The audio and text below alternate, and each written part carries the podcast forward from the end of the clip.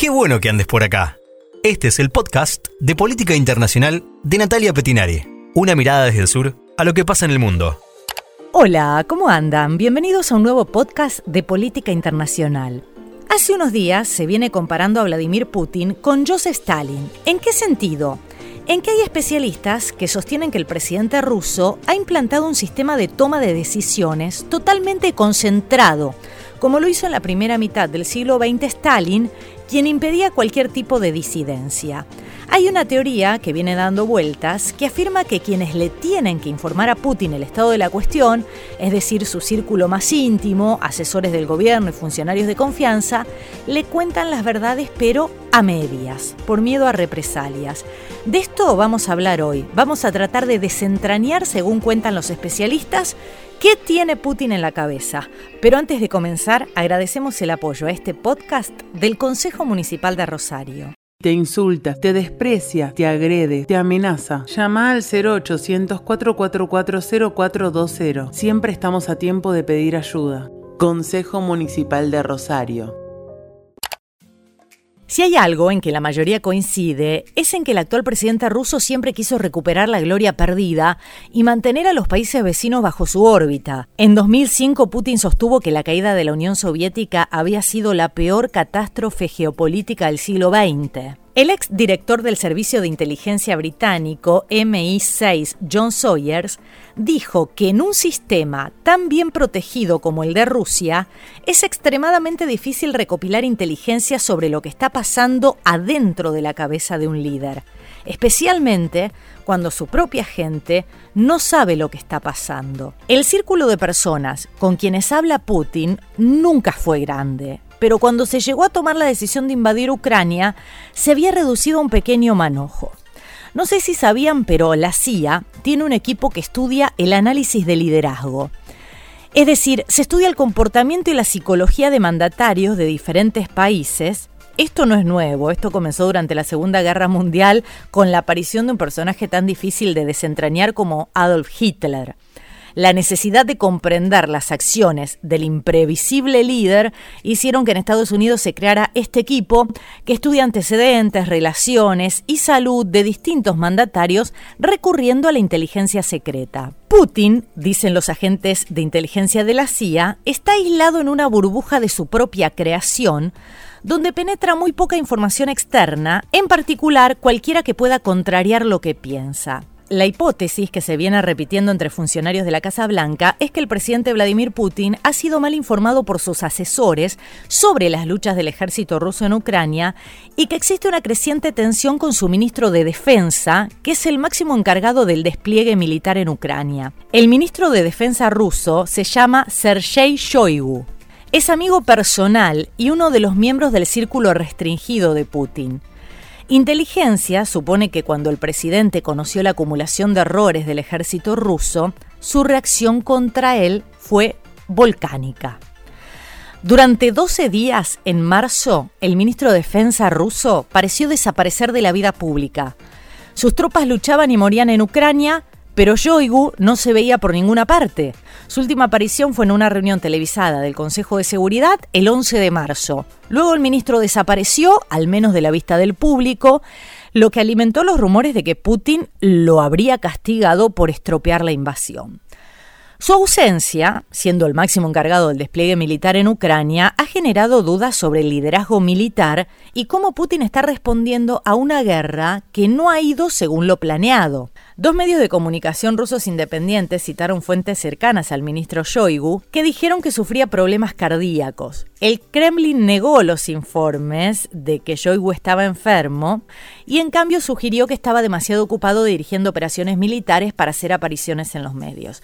Finalmente, 12 días después, a fines de marzo, el Ministerio de Defensa publicó un video oficial donde estaba Shoigu dirigiendo una reunión sobre adquisiciones militares. Este se sentó en la cabeza de una mesa de una docena de altos funcionarios de defensa, donde estaba también el jefe del Estado Mayor General de las Fuerzas Armadas, Valery Gerasimov.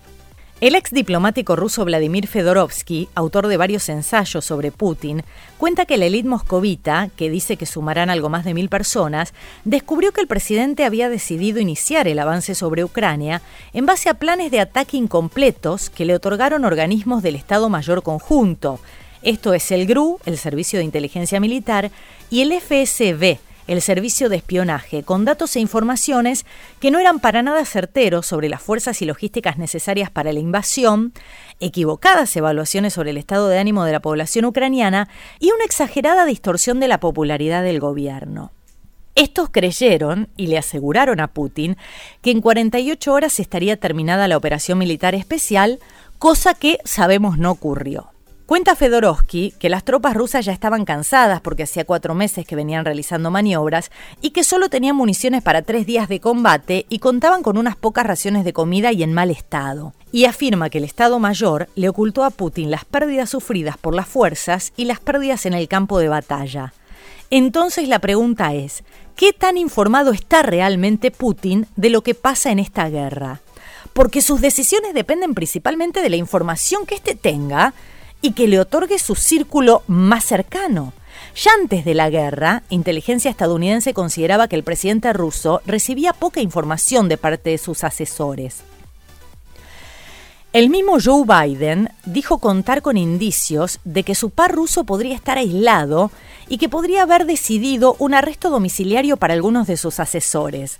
Pero también Biden dijo después, dice, hay mucha especulación sobre la cuestión y remarcó que no quería dar demasiada importancia a esto, pero de todas maneras sus palabras fueron dichas y ayudaron a hacer circular la idea del disenso interno.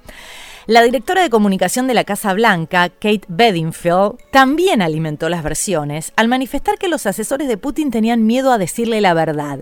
Y ya que estamos, también se sumó el secretario de Estado, Anthony Blinken, que reconoció que Putin había recibido mala información de sus asesores y afirmó que uno de los talones de Aquiles de las autocracias es que no hay personas en esos sistemas que digan la verdad al poder o que tengan la capacidad de decirle la verdad al poder.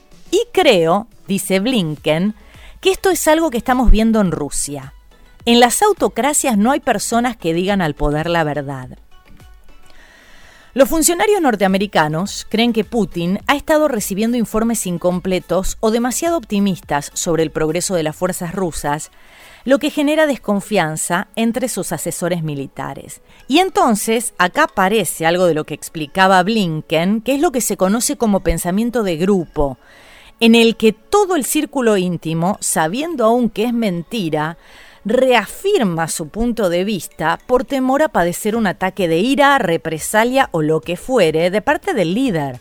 Se cree que ninguno de los consejeros de Putin se atrevía a confesarle la verdad.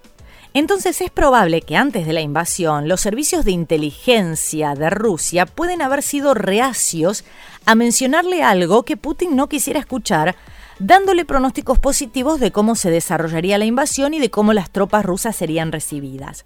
Cuando se le preguntó al director de la CIA, William Burns, que evaluara el estado mental de Putin, dijo que ha estado cocinándose en una combinación inflamable de reclamos y ambición durante muchos años, e indicó que sus opiniones se han endurecido y que está mucho más aislados de otros puntos de vista. Otra fuente para conocer la personalidad de los líderes son las descripciones que hacen sus pares, ¿no? Otros mandatarios que han tenido contacto directo con este. En 2014 se comenta que la entonces canciller alemana Angela Merkel le mencionó a Barack Obama que Putin vivía en otro mundo. Pero bueno, no hay confirmación de esto. De lo que sí hay confirmación es de los dichos del presidente francés Emmanuel Macron, que ha tenido varias reuniones con Putin y que es uno de los únicos líderes que habla más o menos seguido con el mandatario, que dijo que lo había encontrado más rígido y más aislado. En una entrevista reciente a los medios franceses, Macron pronosticó escenas muy duras en la región del Donbass, donde cree que Rusia va a concentrar sus fuerzas y además anticipó lo que ya muchos vienen diciendo, que es que de cara al 9 de mayo, la fecha en que Rusia conmemora todos los años el triunfo de la Segunda Guerra Mundial, Putin querrá ofrecer un día de la victoria. Lo cierto es que Occidente, alimentado por informes de la CIA, considera que el presidente ruso que gobierna el país desde 1999 vive en una especie de burbuja de paranoia que lo mantiene aislado de ciertas realidades políticas y económicas. Muchos hablan de la hipocondría de Putin y de que se ha aislado visiblemente durante la pandemia del COVID, lo que también puede haber tenido en él un importante impacto psicológico. Durante la pandemia, Putin vivía recluido en sus departamentos de lujo y redujo al máximo los contactos con sus colaboradores. A esto le podemos agregar el discurso que Putin utilizó para justificar la invasión a Ucrania, que estuvo lleno de inconsistencias históricas y reflejó un impulso de regresar, como hemos dicho, a la Rusia del pasado imperial. Y reveló un hombre enfurecido y obsesionado con Ucrania y Occidente.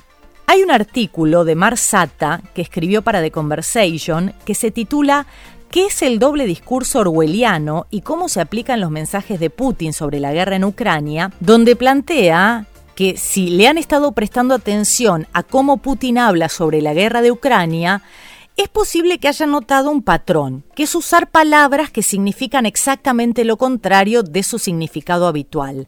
Putin califica los actos de guerra como tareas de mantenimiento de la paz. Afirma estar involucrado en la desnazificación de Ucrania mientras busca derrocar o incluso matar a un presidente judío que tiene antepasados sobrevivientes del holocausto. Reclama que Ucrania está conspirando para crear armas nucleares, mientras que la mayor amenaza actual de la guerra nuclear parece ser el propio Putin. Lo cierto es que más allá del discurso y de esta manipulación del lenguaje que no solo es propia de Putin en esta acción militar sobre Ucrania, el presidente ruso descubrió que su país, que presumía ser una de las grandes potencias mundiales, tenía unas fuerzas armadas que no estaban para nada a la altura de la misión. Para cerrar, muchos académicos han escrito que esta es una batalla entre dos sistemas políticos dominantes actualmente, la democracia y la autocracia. Y acá se encuentra China observando con atención. Lo que ocurra con la Rusia de Putin puede ser un punto de inflexión entre ambos sistemas, como ha pasado históricamente. La Segunda Guerra Mundial puso fin al fascismo, la Guerra Fría puso fin al comunismo extremo, Hoy, con nuevos actores y con algo que antes no había ni por asomo, que es mucha, mucha, mucha información, porque cualquier adolescente de cualquier lugar del mundo puede rastrear a los yates de los oligarcas rusos o hackear sistemas que parecen infranqueables o crear mensajería encriptada, o tenemos un Elon más encargándose de que Ucrania tenga banda ancha satelital y que el país no quede incomunicado más allá de los ataques. El periodista norteamericano Thomas Friedman reflexionaba esto esta semana. Decía, resulta que Putin no tenía ni idea de en qué mundo vivía. Tampoco tenía ni idea de las debilidades de su propio sistema. No tenía ni idea de cuánto podía y querría todo el mundo libre y democrático unirse a la lucha contra él en Ucrania. Y no tenía ni idea, sobre todo, de cuántas personas estarían mirando. No hay datos exactos, pero se cree que hoy casi la mitad de la humanidad posee un teléfono inteligente desde el cual puede ver lo que está pasando en Ucrania. Hoy, Putin no puede desconectar a Ucrania del mundo. Esto fue todo por hoy, muchísimas gracias por haber llegado hasta acá. Hasta la próxima. Tratamos de aportar ideas para la salvación de este planeta.